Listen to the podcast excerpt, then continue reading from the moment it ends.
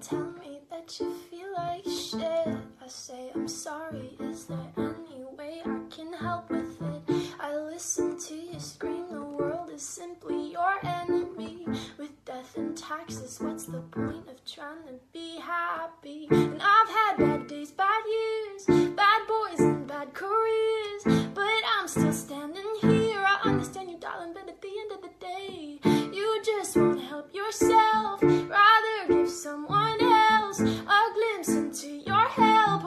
problems on them just so you can walk away.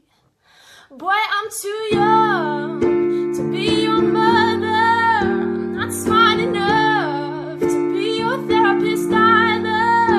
And I'm always here if you need to talk. But maybe first you should take a walk. Cause I'm not gonna make you change. That's above my pay grade, babe.